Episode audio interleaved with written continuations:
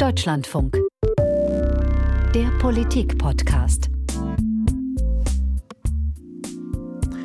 Folge 301 des Politik-Podcasts ist das und im Deutschlandfunk Hauptstadtstudio sagt dazu Hallo Stefan Detjen. Und ich freue mich, dass mir gegenüber sitzt Gesine Dornblüt unsere langjährige Moskau-Korrespondentin, Europa-Expertin und Mitglied in unserem Ukraine-Team. Hallo Gesine. Ich freue mich auch. Hallo.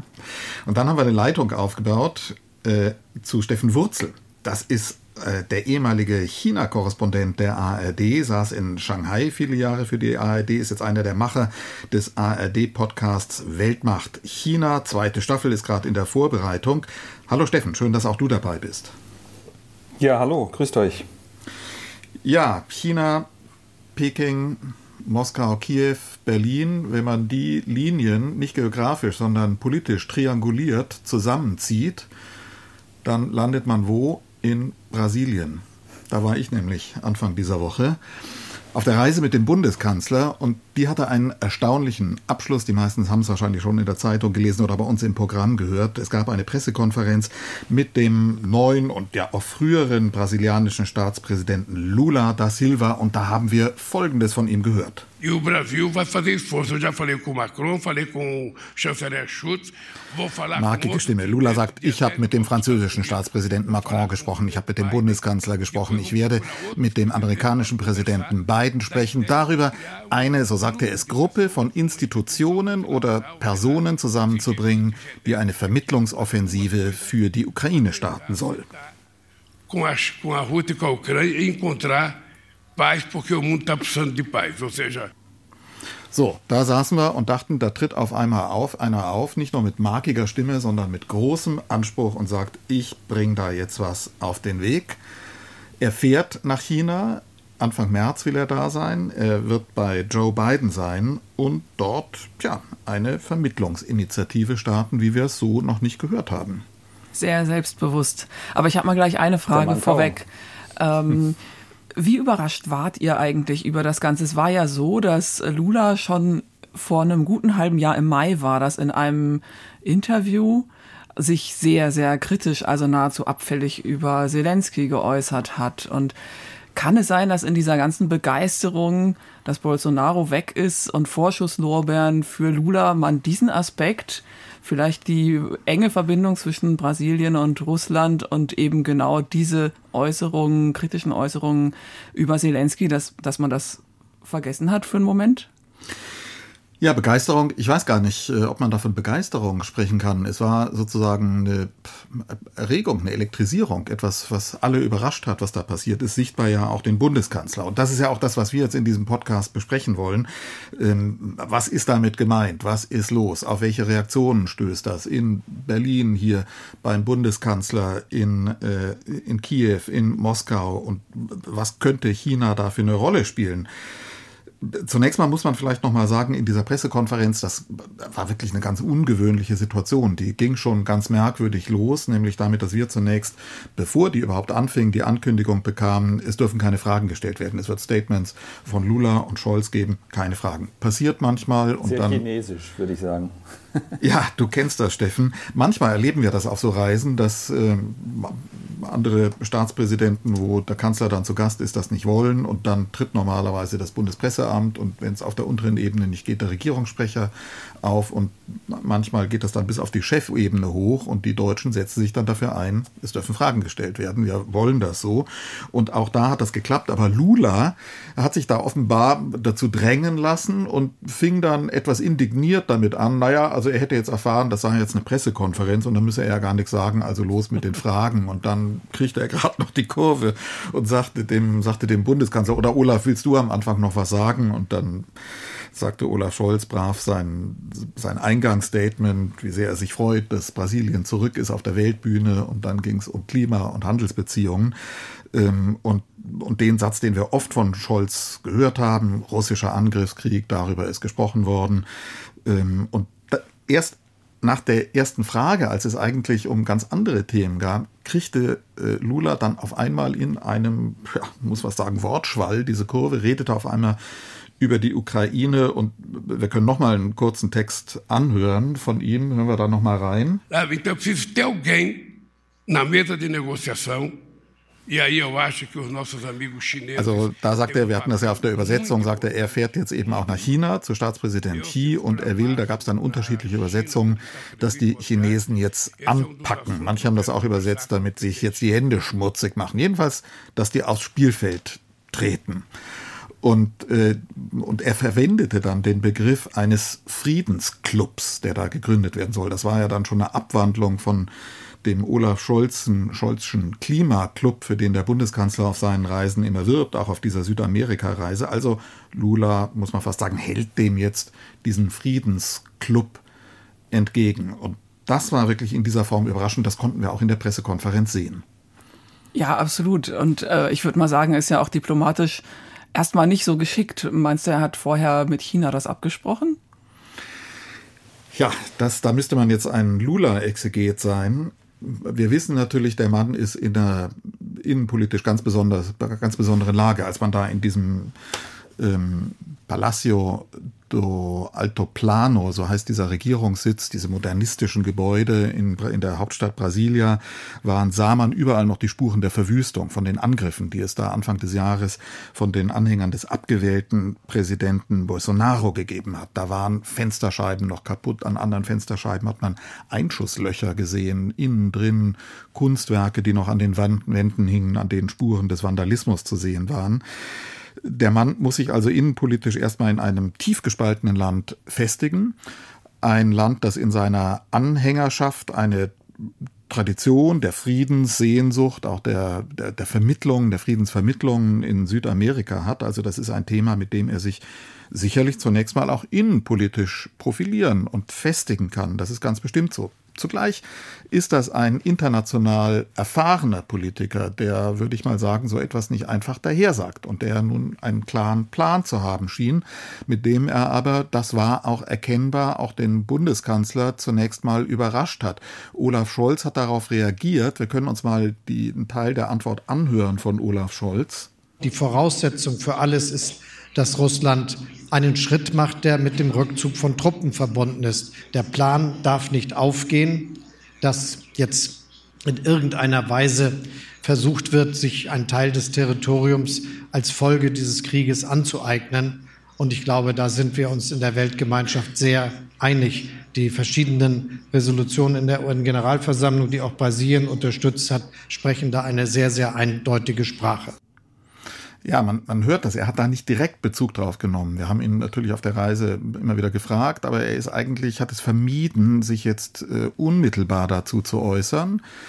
Äh, immerhin allerdings hat er noch in dieser Sequenz der Pressekonferenz von sich aus mit diesen Worten darauf reagiert, also etwas getan, was man als Voraussetzungen für Friedensverhandlungen, für Vermittlungen definieren kann, nämlich Russland muss jetzt erstmal Schritte tun, muss in eine Rückzugsbewegung übergehen. Es gab dann eine ungewöhnliche Szene, die ich so auch noch nicht erlebt habe, nämlich dass der Bundeskanzler während der laufenden Pressekonferenz seinen außenpolitischen Berater Jens Blödner zu sich gerufen hat und kurz mit dem getuschelt hat. Ich kann nicht sagen, worum es da ging, aber entweder hat er sich da kurz noch mal äh, irgendwas bestätigen lassen oder Fakten reingeben lassen in die laufende Pressekonferenz. Aber das zeigte schon, dass das etwas war, worauf der Bundeskanzler so nicht vorbereitet war, da jetzt auf diesen Vorstoß von Lula reagieren zu müssen, dass er da die Notwendigkeit war, sah, sich auf der offenen Bühne vor laufenden Kameras eben nochmal kurz Rücksprache mit seinen Experten zu nehmen. Ja, das ist schon ungewöhnlich. Ähm eine Frage, also dass der Bundeskanzler das so klargestellt hat nochmal, also dass die russische Armee sich zurückziehen muss. Da hat ja Lula sich, ich habe das eingangs erwähnt, ja im Mai anders äh, geäußert, indem er gesagt hat, also beide Seiten sind schuld und sich da eben sehr äh, negativ über Zelensky geäußert hat. Wie war das jetzt, dieses Mal? Ist er da, ähm, hast du irgendeinen Eindruck, wie er dazu steht? Muss Russland sich aus brasilianischer Sicht auch zurückziehen? Ich glaube, das muss man und kann man nur als schillernd bezeichnen, wie er sich da eingelassen hat. Ähm, es gab in dieser Pressekonferenz Sätze von Lula, wo er sagte, also er sieht diesen Konflikt. Er sagte, Russland habe mit dem Einmarsch auf ein fremdes Staatsgebiet einen schwerwiegenden Crasso, war der portugiesische Begriff, den wir da gehört haben, Fehler begangen. Ähm, es gab danach dann ein schriftliches Kommuniqué beider Seiten, in denen beide gemeinsam den russischen Angriff verurteilt haben. ausdrücklich. Gleichzeitig gab es in der Pressekonferenz dann auch von Lula wieder Aussagen, also er wisse gar nicht, warum da eigentlich der Krieg geführt wird, warum da überhaupt jetzt ein solcher Krieg in, in Europa stattfindet. Und da schwingt dann wieder so etwas mit, was wir in vielen Begegnungen auf Reisen, auch beim G7-Gipfel in Elmau, bei Begegnungen mit Partnerstaaten, mit anderen Staaten des sogenannten globalen Südens gehört haben, nämlich dieses, da ist ein Krieg im fernen Europa, wir spüren die Auswirkungen, globale Ernährungsmittelunsicherheit, Wirtschaftskrisen, löst das mal in Europa. Das war die bisherige Diktion immer, aber das Neue war jetzt, dass jemand dann anschließt und sagt, also wenn ihr es nicht löst, ich ergreife die Initiative, ich trete da ein. Und ähm, dann dieser Lula, der natürlich in der BRICS-Gruppe mit Indien, China, Russland verbunden ist, eine traditionelle Verbundenheit hat mit diesen Ländern und jetzt ankündigt, er fährt nach China zum größten Akteur in der, zum mächtigsten Akteur in dieser Gruppe und versucht, die aus Spielfeld zu ziehen. Und das ist natürlich jetzt die Frage, Steffen, hast du eine Einschätzung, was passiert, wenn der zu Xi geht und sagt, pack an, mach dir die Hände schmutzig? Also zunächst glaube ich nicht, dass das die Chinesen gut fanden, dass Lula da so in die Offensive gegangen ist und ganz direkt gesagt hat, Chinesen packt mal an. Denn das gefällt der chinesischen Staats- und Parteiführung in der Regel überhaupt nicht, wenn man von außen Dinge an die heranträgt, auf die sie vielleicht gar nicht vorbereitet sind. Ähm, China hatte, glaube ich, nie ein Interesse an diesem Krieg, das ist ja klar. Aber ich würde so weit gehen und zu sagen, China hat erstmal auch kein Interesse, sich, ja, um mit deinen Worten zu sprechen, Stefan, die Hände schmutzig zu machen ähm, aus verschiedenen Gründen. Im Moment ist es so, dass China diesen Ukraine-Krieg nutzt für die eigenen Zwecke, propagandistisch, also ideologisch nutzt als Beleg dafür, dass der Westen aggressiv unterwegs sei, dass der Westen sich in die Belange anderer Mächte und vor allem in die Belange der sogenannten Länder des Südens einmische.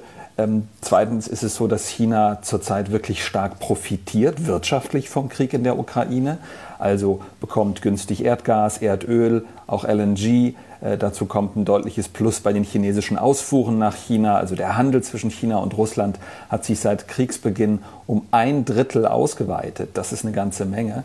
Ähm, und ein Punkt, der glaube ich auch wichtig ist, es wird ja immer wieder verglichen zwischen Ukraine und Taiwan. Man kann das natürlich nicht gleichsetzen, aber ich glaube schon, dass China ja zeigen möchte, dass sie gar kein Interesse daran haben, sich in die äh, Interessensphären anderer Staaten einzumischen. Und China hat mehrfach deutlich gemacht, oder die chinesische Führung, dass sie akzeptiert, dass Russland da ein gewisses geostrategisches Interesse habe in der Ukraine. Ja, so sinngemäß. Und äh, wenn wir uns anschauen, dass China ja auch ein gelinde gesagt geostrategisches Interesse in Taiwan hat, haben sie, glaube ich, kein Interesse daran, jetzt ähm, sozusagen den Russen über den Mund zu fahren und zu sagen, äh, zieht euch erstmal zurück, damit wir damit wir hier in Gespräche kommen. Also lange Rede, kurzer Sinn, ich bin da relativ skeptisch und ich glaube, es hat die chinesische Staats- und Parteiführung kalt erwischt. Aber zugleich muss man schon auch sagen, nur damit es jetzt nicht ganz einen falschen Zungenschlag bekommt, was du sicherlich nicht intendierst, man muss auch sagen, dass ja die Chinesen durchaus auch die Ukraine in gewisser Weise unterstützen. Also sie haben zum Beispiel die Krim nicht als russisch anerkannt, sie haben diese Volksrepubliken, die sogenannten, nicht als russisch anerkannt und sie haben ja auch wirtschaftliche Interessen durchaus auch in der Ukraine mit ihrer Belt and Road Initiative und Investitionen in der Ukraine. Also klar, sie profitieren von diesem Krieg, äh, vor allen Dingen wirtschaftlich und ähm, außenpolitisch, weil sie eben mit Russland gemeinsam äh, gegen sich stilisieren können und auch kämpfen tatsächlich oder agieren gegen den vermeintlich aggressiven Westen. Ähm, aber es ist jetzt nicht so denke ich, dass China eindeutig das also zum Beispiel alles daran tun würde, dass dieser Krieg weiterginge. So weit geht es ja nicht. Und nee, das glaube ich auch nicht. Genau. Hast du recht. Hm. Man muss ja Aber ich glaube schon, dass propagandistisch eben, wenn wir uns, wenn ich das noch kurz ergänzen darf, wenn man sich chinesische Staatsmedien anschaut, vor allem die Fernsehnachrichten abends zum Beispiel, ist es so, dass ausnahmslos, wirklich ausnahmslos die russische Perspektive dargestellt wird.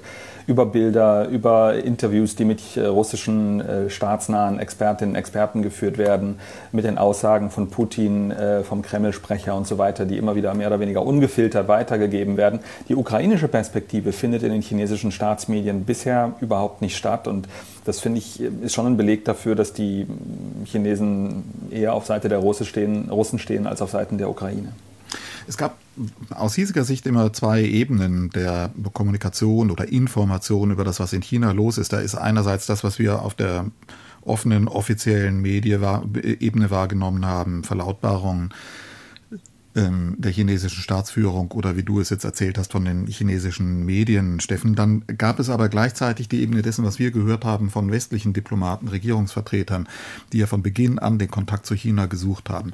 Am Anfang des Jahres stand darüber, Steffen, haben wir in einem anderen Podcast schon mal gesprochen, diese denkwürdige gemeinsame Erklärung, Verbundenheitserklärung von äh, Xi Jinping und Wladimir Putin Anfang Februar veröffentlichte, großes Dokument, strategische Partnerschaft, kurz vor dem Krieg. Und uns wurde dann sehr schnell hier kommuniziert von den westlichen Diplomaten, die mit China in Kontakt standen, dass die intern immer wieder gesagt haben, das gefällt uns gar nicht, dass wir, äh, dass Putin kurz danach diesen Krieg vom Zaun bricht, dass sie auch davon überrascht gewesen seien und dass das dem chinesischen Wunsch und Streben nach Stabilität zunächst mal widerspricht. Und äh, diese Botschaft ist dann eigentlich immer weiter verstärkt worden im Verlauf des Jahres bei den verschiedenen Begegnungen, die es dann gegeben hat, zuletzt dann ähm, bei der Reise des Bundeskanzlers nach Peking und bei den Begegnungen am G20-Gipfel in Indonesien auf Bali war immer wieder die Botschaft, die Chinesen äußern sich hinter den Kulissen doch deutlich verstimmt. Auf der offenen Ebene, auch bei den Abstimmungen im Weltsicherheitsrat, sind sie gegen die, ähm, gegen die Verurteilungsresolution, stehen an der Seite Russlands, aber hinter den Kulissen ist das doch viel bröckeliger. Und ich glaube, das hat auf der westlichen Seite schon spürbar Hoffnungen geweckt, dass China eine Rolle spielen kann, einen mäßigenden Einfluss auf Putin ausüben kann und möglicherweise auch einen moderierenden, eine moderierende Rolle einnehmen kann. Ja, die Hoffnung, äh, die, die kann man sicherlich haben, äh, aber wenn ihr mich fragt, ich sehe es einfach nicht. Also ich sehe es tatsächlich realpolitisch im Moment überhaupt nicht. Ich glaube eher, dass China im Moment eben diesen Krieg nutzt, um der Welt zu zeigen, schaut her, wie schwach der Westen ist und wie böse die Vereinigten Staaten sind. Wir dürfen nicht vergessen, das ist für die chinesische Staats- und Parteiführung der große Konflikt äh, China gegen die USA. Ähm, und äh, alles, was die USA als böser Bub dastehen lässt, äh, hilft den Chinesen. Und nochmal, ähm, was wir propagandistisch aus China sehen, was sozusagen der riesigen Bevölkerung von 1,4 Milliarden Menschen jeden Tag erzählt wird über die ausnahmslos ja staatlichen und oder staatlich kontrollierten Medien, ist eben ein Narrativ, das ganz klar pro-russisch ist. Deswegen, ich schließe nicht aus, dass es da einen politischen ähm, Kurswechsel gibt. Ich sehe es nur noch nicht. Dieser Kurswechsel könnte sich ja auch manifestieren in einem neuen Personal, das da antritt in, in Peking, das äh, im letzten Herbst mhm. bei dem neuen Volkskongress äh, in, in, die Ämter gesetzt worden ist. Da tritt jetzt ein ähm, neuer Außenminister an der vorher Botschafter in Washington gewesen ist. Der ehemalige Außenminister ist ins Politbüro, ja, ich glaube, man kann sagen, Steffen, aufgerückt.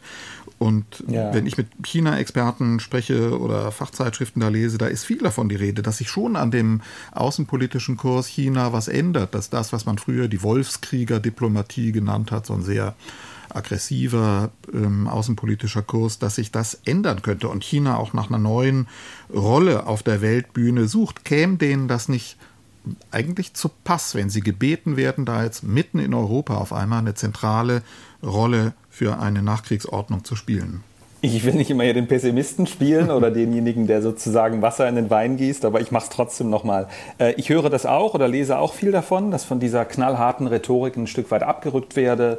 Äh, von chinesischer Seite. Man sehe das auch daran äh, am Auftritt von Liu He, das ist ein, äh, auch ein wichtiger Außenpolitiker in Davos, der jetzt in Davos in der Schweiz zugange war beim Weltwirtschaftsforum und auch wieder gesagt hat, China ist offen und China setzt auf internationale Zusammenarbeit.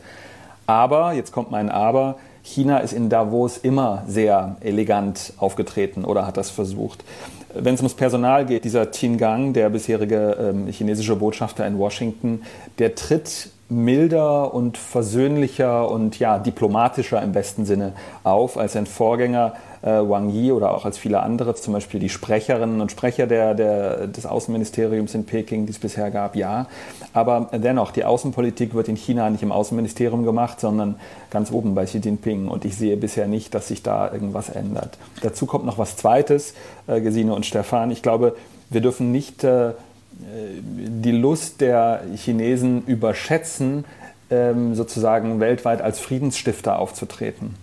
Ich habe jetzt in der Vorbereitung auf diesen Podcast auch nochmal mit, mit Expertinnen und Experten gesprochen und nochmal viel gelesen. Ich habe keinen einzigen internationalen, nicht mal regionalen, asiatischen Konflikt gefunden, in dem die Chinesen es tatsächlich geschafft hätten, mäßigend einzuwirken oder gar einen Frieden zu verhandeln. Also Aber null. Ähm, und wenn ich eins noch ergänzen darf, wir haben ja den großen äh, Nordkorea-Konflikt. Selbst beim Nordkorea-Konflikt verhält sich China äh, maximal ambivalent äh, und, und, schlägt sich immer wieder auf die Seite der Nordkoreaner, obwohl sie dort ja eigentlich auch ein Interesse daran hätten, dass sich dieses ähm, Regime in Pyongyang einigermaßen benimmt.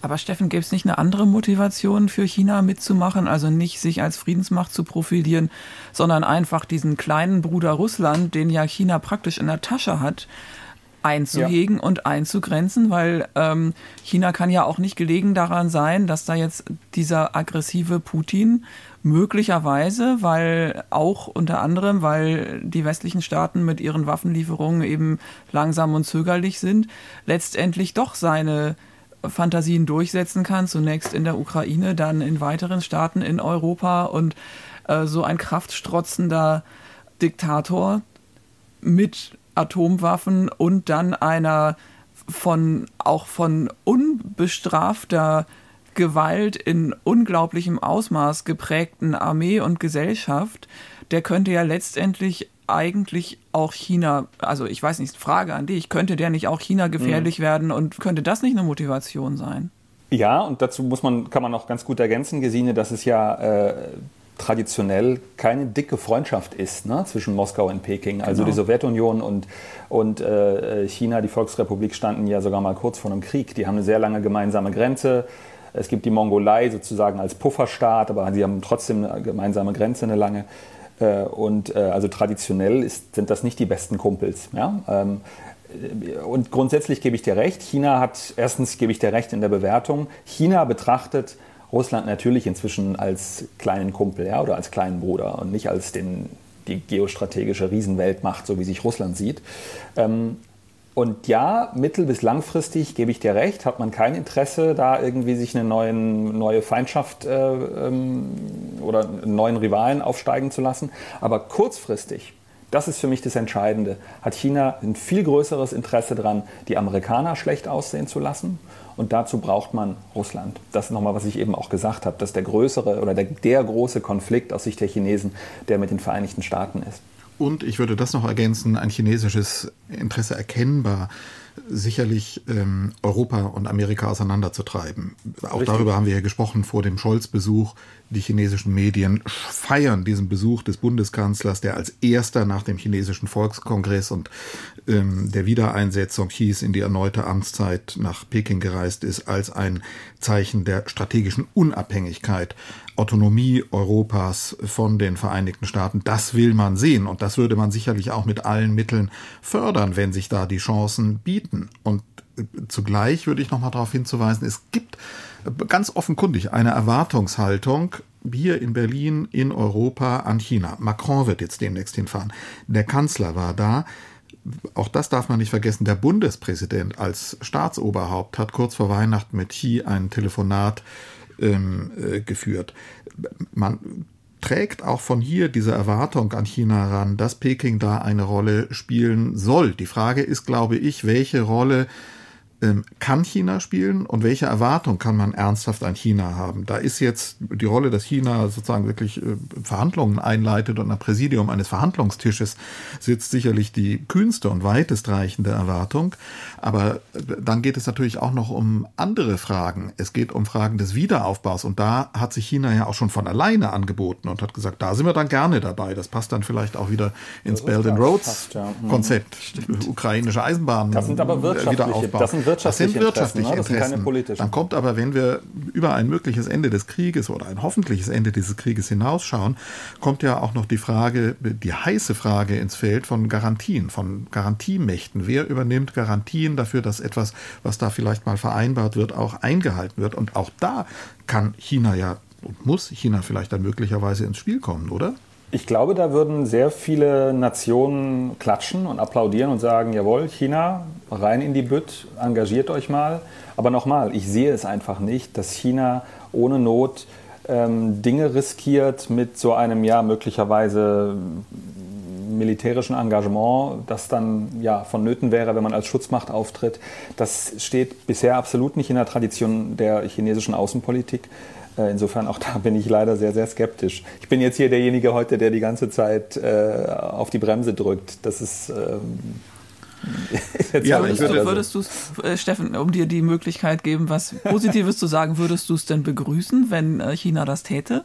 Ja, natürlich würde, ich es begrüßen, weil das ist ja die Diskrepanz, die es bisher gibt, dass China immer wieder auf allen internationalen Konferenzen, sei es G20, sei es BRICS, äh, Stefan, du hast es eben schon erwähnt, dieses Format, sei es äh, Davos, das immer wieder sagt, wir sind für eine internationale Weltordnung und wir sind für Multilateralismus und globale Zusammenarbeit.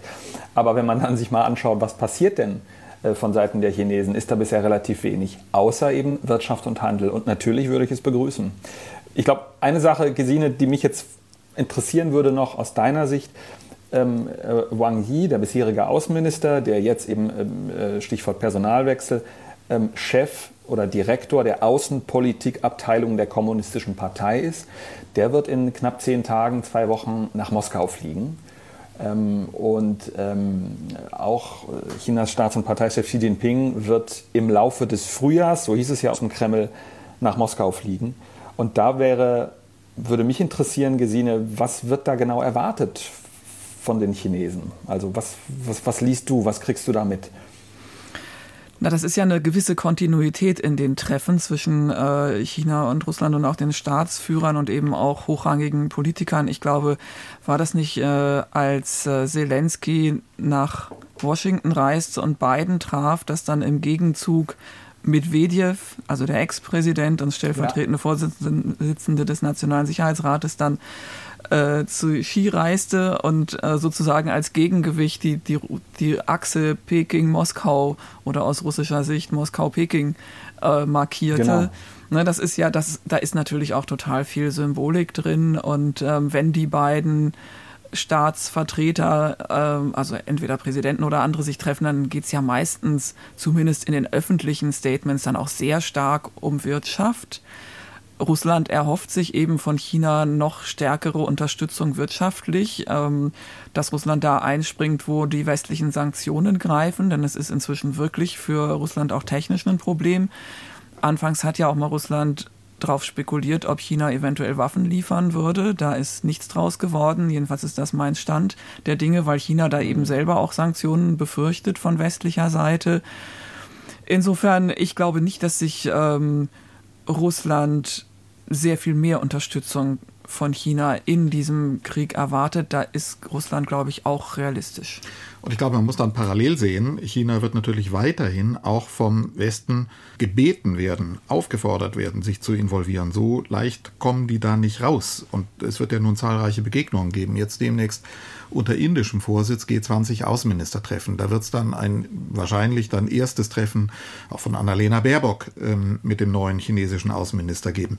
Anthony Blinken, der amerikanische Außenminister, reist jetzt schon, ich glaube, nächste Woche nach Am Peking, Sonntag. um den mhm, am Sonntag ähm, jetzt jetzt an diesem Wochenende schon äh, nach Peking, um den Außenminister zu treffen. Und Xi reist ja dann nicht nur irgendwann nach Moskau, sondern auch das ist schon in der Planung im Herbst dann wohl auch zu einem Staatsbesuch in die Vereinigten Staaten, in die USA. Also die Chinesen sind da wirklich umfassend mit allen Seiten nach wie vor in Kontakt. Und was das für Deutschland bedeutet, da bin ich mal gespannt. Wir warten ja auch darauf, dass äh, Außenministerin Baerbock jetzt zum ersten Mal nach Peking fährt. Das hat sie bisher noch nicht gemacht. Ein Termin ist da nach wie vor nicht in Sicht. Aber neuer Außenminister in Peking, G20-Begegnungen sowieso. Also das steht jetzt auch irgendwann mal an. Und wenn wir da nochmal wieder auf das Thema oder den Anlass äh, äh, gucken, auch unseres Podcasts, nämlich die Ukraine und den Krieg gegen die Ukraine, da ist einfach geopolitisch zurzeit wahnsinnig viel Musik drin in der ganzen Entwicklung. Ähm, ich erinnere daran, dass die Ukraine ja eigentlich auch äh, die Absicht hatte, Ende Februar einen Friedensgipfel zu organisieren ohne Russland, aber mit möglichst vielen internationalen Partnern. Und es passiert eben zurzeit im Kreis der Ukraine-Unterstützer unheimlich viel, um die Leute auf ihre Seite zu bekommen, die eben äh, bisher eher neutral oder auf der Seite Russlands sind. Also nicht nur die Mitglieder der BRIC-Staaten. Ähm, ich erinnere mich, dass äh, Zelensky auch sehr früh mit ähm, mit dem ähm, indischen Premier telefoniert hat, als der den G20-Vorsitz übernommen hat. Ähm, da hat äh, Zelensky auch eine kleine Abfuhr bekommen. Und es ist ja interessant, weil Indien auch zu diesen BRICS-Staaten gehört. Ne? Mhm. Und da ist einfach äh, ganz viel Notwendigkeit da, einfach noch den Rest der Welt mit einer sehr großen Bevölkerung und auch einem nicht unwichtigen Wirtschaftspotenzial dann doch auch nochmal auf die Seite der Ukraine-Unterstützer, der aktiven Ukraine-Unterstützer zu bekommen. Gesine, darüber sollten wir jetzt im letzten Teil des Podcasts nochmal sprechen. Wie ist das eigentlich mit der Ukraine und möglichen Verhandlungen?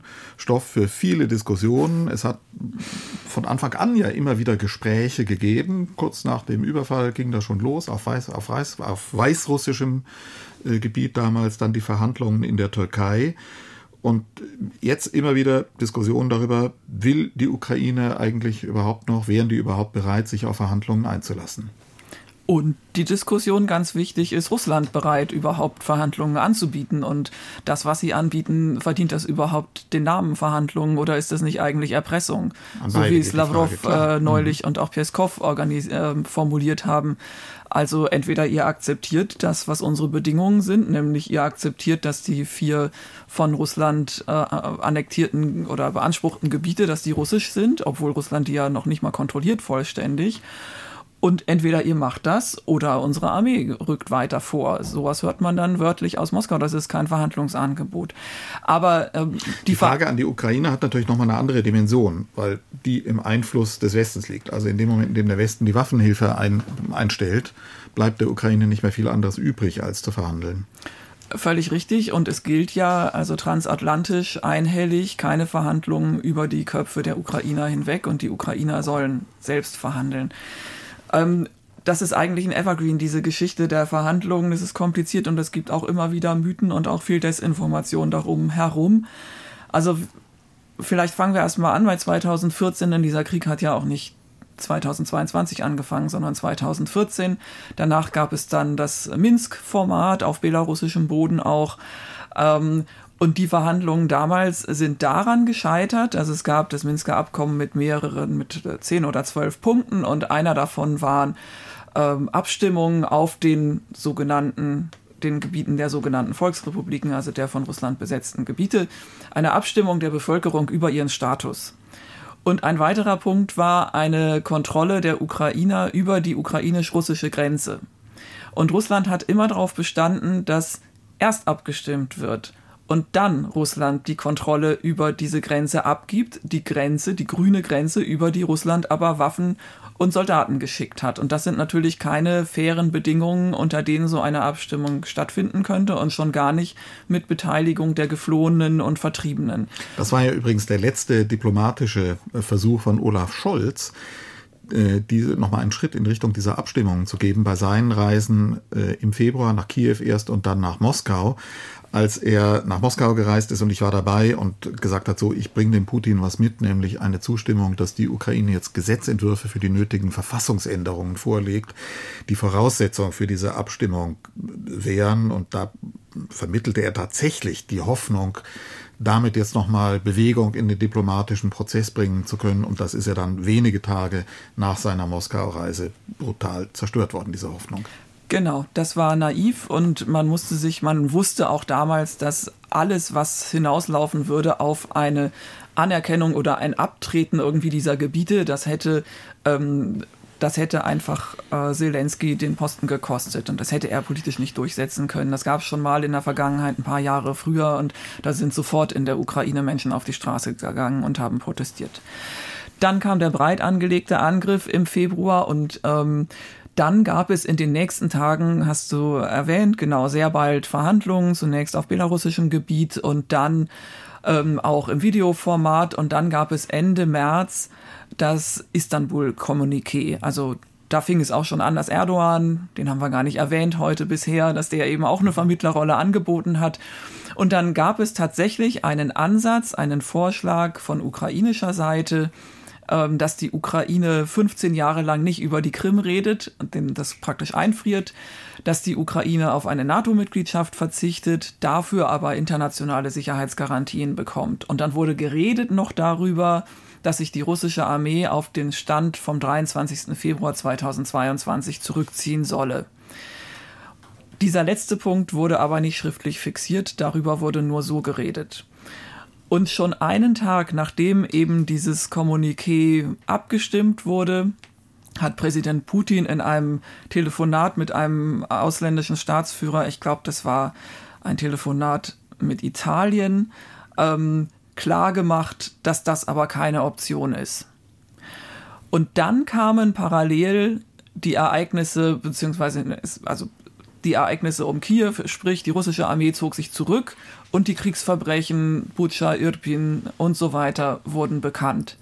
Und das hat dazu geführt, dass einmal natürlich in der ukrainischen Gesellschaft nochmal der Konsens sich oder die, die Meinung nochmal sehr stark verändert hat in die Richtung, dass man sagt, mit diesem Staat können wir nicht verhandeln und wenn wir Gebiete abgeben, dann werden da genau diese Massaker passieren, wie wir sie jetzt erlebt haben.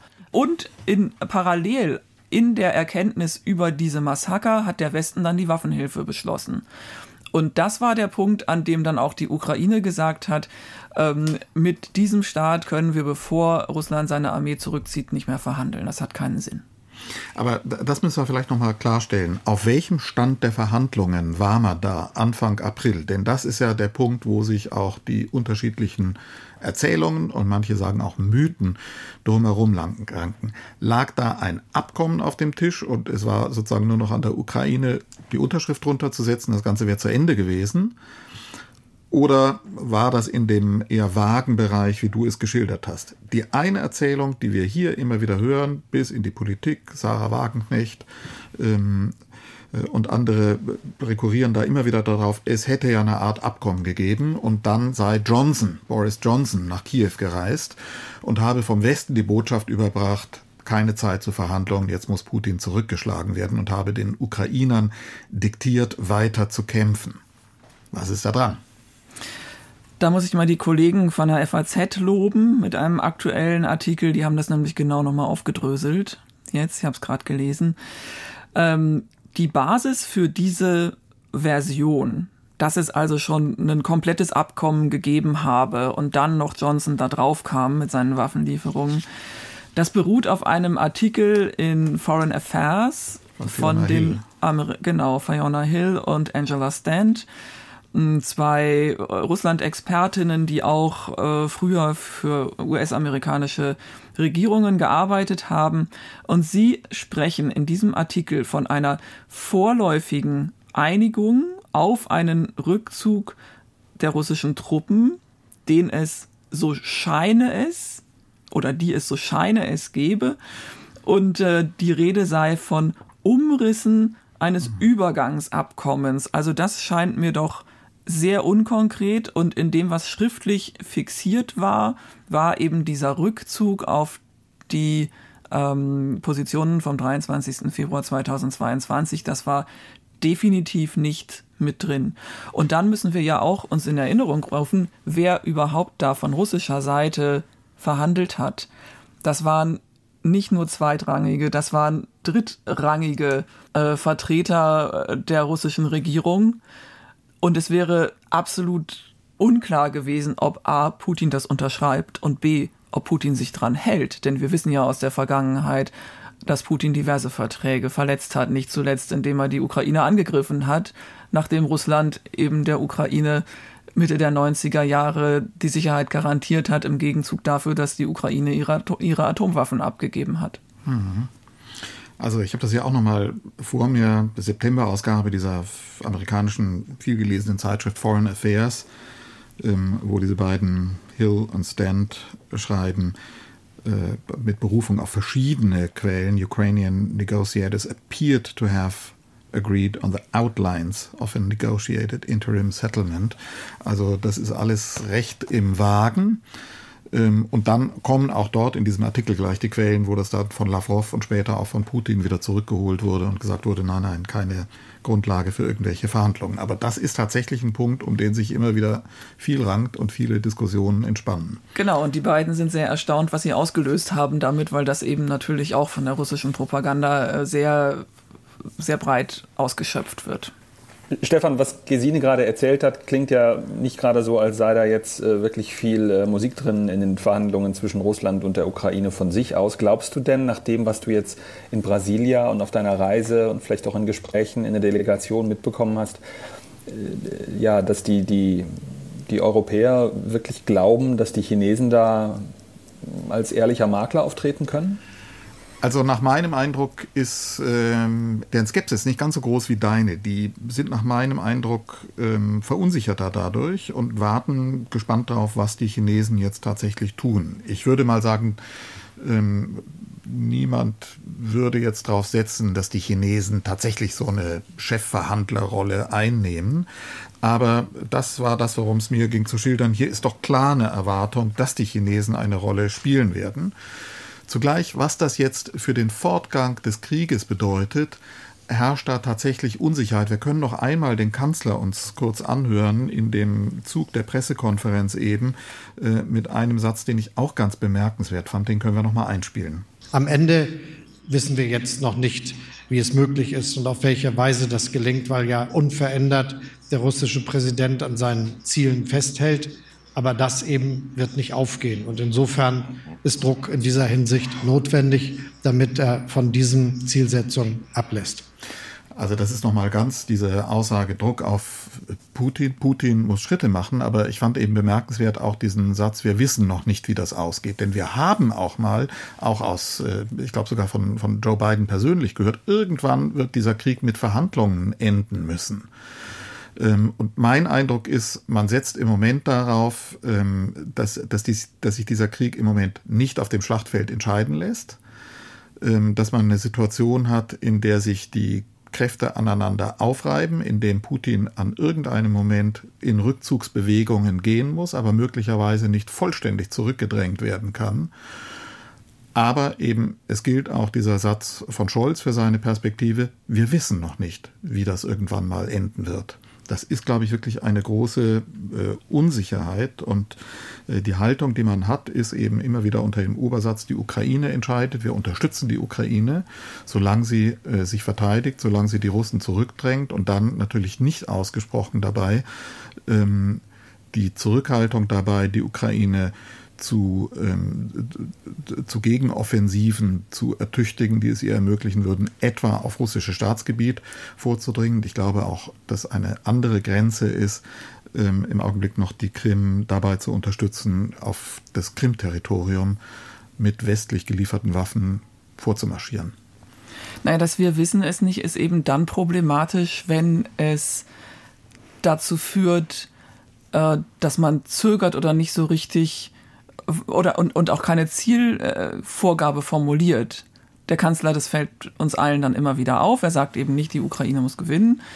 Ähm, er sagt, die Russland darf nicht gewinnen. Und ich würde mir wünschen, dass genauer formuliert wurde, würde, was eigentlich der Westen, die westlichen Unterstützer, die Bundesregierung auch wirklich genau möchte in der Ukraine. Und das Problem an diesem zögerlichen Unterstützen ist eben die Zeit jetzt gerade. Russland ist gerade dabei, diese Woche seine Offensive im Osten der Ukraine zu verschärfen. Und aus Moskau hören wir Töne, da hoffen, da werden Experten zitiert, die sagen, naja, jetzt noch der und der Ort, wenn die gefallen sind, dann wird der Zelensky schon verhandeln. Mhm. Und andererseits, also das Ziel, was ja auch mehrfach formuliert wurde, auch von Experten vor allen Dingen, ähm, Militärexperten, Osteuropa-Experten, ist eben die Ukraine so zu ertüchtigen oder einfach so stark zu machen, dass sie an einem Verhandlungstisch Platz nehmen kann als gleichberechtigt und nicht eben als derjenige, der komplett äh, an der Wand steht und eigentlich nur noch kapitulieren kann. Ja, nach meiner Wahrnehmung, nur um nochmal zu erklären, wie ich, die, wie ich die Haltung der Bundesregierung, nicht nur der Bundesregierung, da sind die tatsächlich nach meinem Eindruck sehr im Konsens mit den Amerikanern auch, wie ich die wahrnehme, leitet die sich tatsächlich daraus ab, wir sind nicht Kriegspartei. Und die Erwartung, ihr müsst doch mal Ziele ähm, formulieren, klingt in mein, da klingt dann in meinen Ohren immer sehr stark mit, wenn man einen Krieg führt, muss man ein Kriegsziel haben. Das gilt für die Ukraine, aber das gilt nicht für jemanden, der mit einem Ziel einen Krieg führt und von anderen unterstützt wird. Die ja. Unterstützer haben insofern kein Kriegsziel in ihrer eigenen Wahrnehmung, weil sie sagen, wir führen ja nicht den Krieg. Den Krieg führt die Ukraine. In dem Moment, in dem die wenn ich da noch mal kurz die chinesische Perspektive einbringen kann, das ist ganz interessant, Stefan, wenn du sagst, die Bundesregierung sagt, wir sind nicht Kriegsteilnehmer und die USA sagen das ja auch. Aus chinesischer Perspektive, das hat die neue Sprecherin des Außenministeriums in Peking vor ein paar Tagen, äh, Mao Ning heißt die ganz deutlich gemacht, die haben gesagt, wir sehen die USA als Hauptverantwortlichen für diesen Krieg. Äh, festgemacht hat sie das an den Waffenlieferungen. Sie sagte, Waffenlieferungen, vor allem der Amerikaner, aber mit gemeint waren natürlich auch andere westliche Staaten, seien der größte Faktor, der diese Krise anfache. Ja. Ne, also da auch nochmal Stichwort, was kann man von den Chinesen erwarten? Solange die Chinesen öffentlich auftreten und sagen, ihr im Westen zündelt, und das ist so ein bisschen Sarah Wagenknecht-mäßig das Argument, eigentlich seid ihr im Westen ja schuld daran, dass es da ähm, äh, geplatzt ist, alles in der Ukraine. Ob man da erwarten kann, dass die Chinesen sozusagen ja als, als ehrlicher Makler auftreten in Verhandlungen, Großes Fragezeichen meinerseits. Ja, daran sieht man wieder, wie schmal der Grad ist, auf dem man sich da bewegt. Und wir haben ja auch noch den Satz von Annalena Baerbock auf Englisch gesprochen im Ohr, wo ja. sie in Straßburg letzte Woche ähm, gesagt hat, we fight a war against Russia. Ja, aber ähm, ich finde, wenn ich das sagen darf dazu, also ich finde den den Streit und die Diskussionen und das Geeiere zeitweise auch um den Begriff Kriegspartei wirklich mhm. ermüdend und teilweise überflüssig, denn wir bewegen uns ja auf unterschiedlichen ähm, Ebenen. Also juristisch, völkerrechtlich Kriegspartei ähm, ist, ist eine Diskussion. Und ähm, es ist klar von, äh, von Juristen gesagt, von Völkerrechtlern, äh, Waffen zu liefern für einen Angegriffenen. Äh, dadurch wird man nicht zur Kriegspartei. Andererseits sind wir natürlich Kriegspartei, weil Russland den Westen und China auch, Steffen, du hast es gesagt, den Westen zur Kriegspartei erklärt. Davon, das hängt also gar nicht von uns ab. Und, äh, und dann haben wir ja auch noch die sogenannte hybride Kriegsführung mit den Angriffen auf äh, den Bundestag, äh, mit Manipulationen und so weiter. Äh, das, das finde ich schwierig dann generell. Also es macht es für mich unglaubwürdig zu sagen, wir wollen nicht Kriegspartei werden, darauf müssen wir aufpassen. Ja, Vielleicht ist es in juristischen Terminologien wichtig, weil da, wenn man offiziell sagt, wir sind im Krieg, kommen natürlich auch äh, anschließend Reparationsfolgen Kosten, da habe ich wenig Ahnung von, äh, ich bin keine Juristin. Aber rein logisch mit gesundem Menschenverstand ist für mich diese Linie, wir müssen aufpassen, dass wir nicht Kriegspartei werden, nicht nachvollziehbar. Ja, und trotzdem gilt natürlich, ähm, gilt der Satz, das ist die, die, die Ausgangslage von allem gewesen, dass der Westen, dass die Amerikaner, dass die Europäer gesagt haben, wir werden keinen Krieg gegen Russland führen. Das riskieren wir nicht. Man kann das gut finden, man kann das schlecht finden, aber das ist der Obersatz, der alles nach wie vor bestimmt. Den Krieg führt die Ukraine und von daher ist man auch in einer Position, ähm, dass man sich auf diese Unterstützerrolle festlegt und auch klar ist, die kann so lange gehen, solange die Ukraine zu kämpfen bereit ist. Die Ukraine ist nur zu kämpfen in der Lage, solange sie die Unterstützung des Westen hat. Also von daher ist das ein total verwobenes äh, Verhältnis, dass man da eingegangen ist. Und trotzdem ist an dieser Grenze, auch was die Ziele angeht, glaube ich, diese Festlegung, wir sind keine Kriegspartei, nach wie vor relevant. Nur deswegen kann sich der Bundeskanzler das leisten, zu sagen, wir wissen noch nicht, wie das ausgeht. Und kann es sich leisten, den Satz zu vermeiden, äh, wir wollen äh, Russland besiegen er steht in der Position, das ist das Selbstverständnis, das ich hier erkläre, auf der Position, wir führen diesen Krieg nicht, wir unterstützen andere. Und äh, damit ist man auch nicht mehr komplett Herr dieses, dieses Geschehens, das da auf dem Schlachtfeld stattfindet. Und damit ähm, bleibt diese Unsicherheit, glaube ich, ähm, ob man sie gut findet oder nicht, ob man einen anderen Weg gehen würde, die der Bundeskanzler da ausgedrückt hat. Und ich glaube, mit dieser Unsicherheit müssen wir jetzt leider auch diesen Podcast allmählich beenden, oder? Ich befürchte auch. Wahrscheinlich nicht das letzte Mal, dass wir über diese Thematik sprechen. Ja, Steffen, dann lassen wir das als Cliffhanger so stehen. Ich habe am Ende noch einen Tipp und eine Bitte. Der Tipp ist, die letzte Folge hören, wer es noch nicht getan hat. Politik-Podcast 300 war das, die tolle Reportage, die Tom Schimmeck hier über uns, über die Arbeit im Hauptstadtstudio und über den Politik-Podcast gemacht hat. Anhören. Und da kann man unter anderem hören, ganz viele Schilderungen von Ihnen, von euch, wo ihr den Politik-Podcast hört beim Hundespazieren, beim Putzen. Manche haben schon gesagt, das ist ein Putzcast. Beim Pflügen auf dem Acker, im Kuhstall, auf dem Campus in Kalifornien, in der Schreinerwerkstatt und an vielen anderen Orten. Und das war alles möglich, weil wir Sprachnachrichten bekommen haben auf unsere, wie heißt das, Sprachnachrichtenbox auf einer Handynummer, die ich jetzt nochmal durchsage. 0160 9130 7007. Da freuen wir uns über neue Sprachnachrichten. Wo hören Sie uns? Wo hört ihr uns? Und natürlich auch gerne Anmerkungen, Hinweise zu dem, was wir jetzt besprochen haben, Anregungen für neue Politik-Podcasts. Also nochmal die Telefonnummer 0160 9130 7007 und natürlich wie immer auch an unser klassisches Mailfach politikpodcast at deutschlandfunk.de. Das war's für die Folge 301. Tschüss, sagt Stefan Detjen und Dank auch an unseren Redakteur Tom Funke, der den Podcast mit vorbereitet hat und Dank an Gesine Dornblüt und Steffen Wurzel. Tschüss. Tschüss.